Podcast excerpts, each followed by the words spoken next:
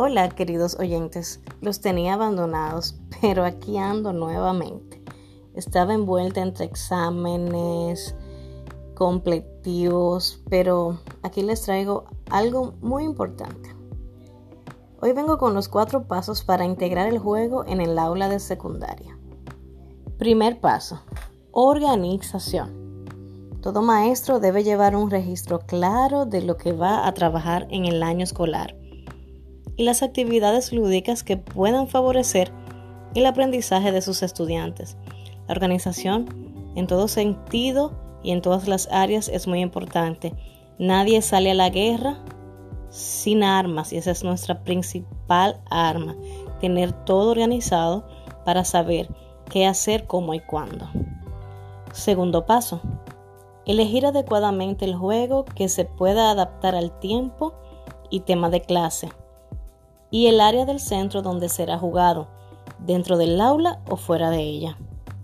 Es muy importante saber qué tipo de juego es conveniente para tal tema.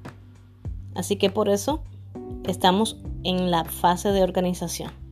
Esa fase de organización incluye elegir adecuadamente el juego que se pueda adaptar al tiempo y tema de clase.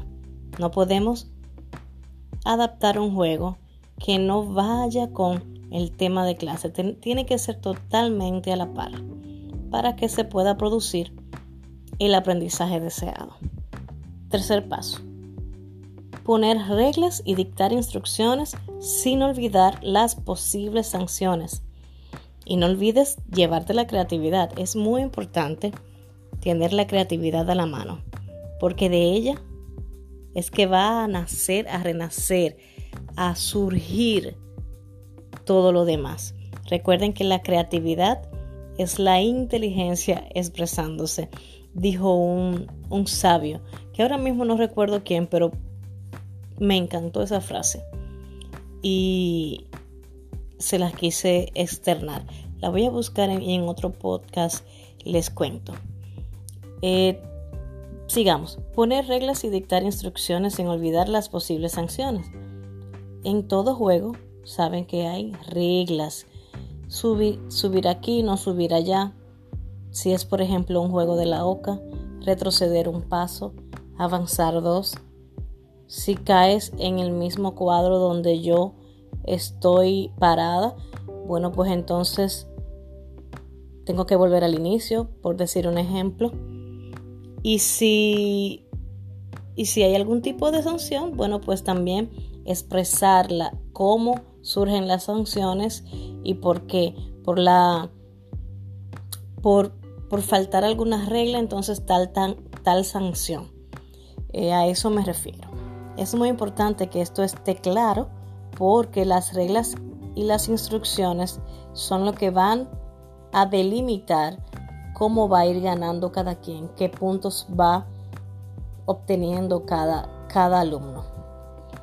Y el cuarto paso, bueno, pues vamos al juego. Ya con todo esto listo, ya podemos iniciar el juego. Sabemos cómo lo vamos a hacer, sabemos cuándo lo vamos a hacer, sabemos el tema y qué tipo de juego vamos a adaptar a ese tema y cuál es el aprendizaje que nosotros vamos a querer en nuestros estudiantes. Ya sabemos todo eso y ya tenemos las reglas ya tenemos las posibles sanciones. Bueno, pues lo único que nos queda es jugar. Lo más importante, llevarse la creatividad, recuérdenlo. Y un extra que tengo por aquí para ustedes es que como estamos en tiempo de COVID, es preciso mantener la distancia dentro y fuera del aula. Es por esto que debemos procurar utilizar herramientas digitales que permitan el trabajo en equipo de manera virtual. Saben que aún pudiendo estar de manera presencial con nuestros alumnos, vamos a tener que utilizar herramientas que nos permitan virtualizar nuestra aula presencial. Porque dentro del aula vamos a tener que estar distanciados.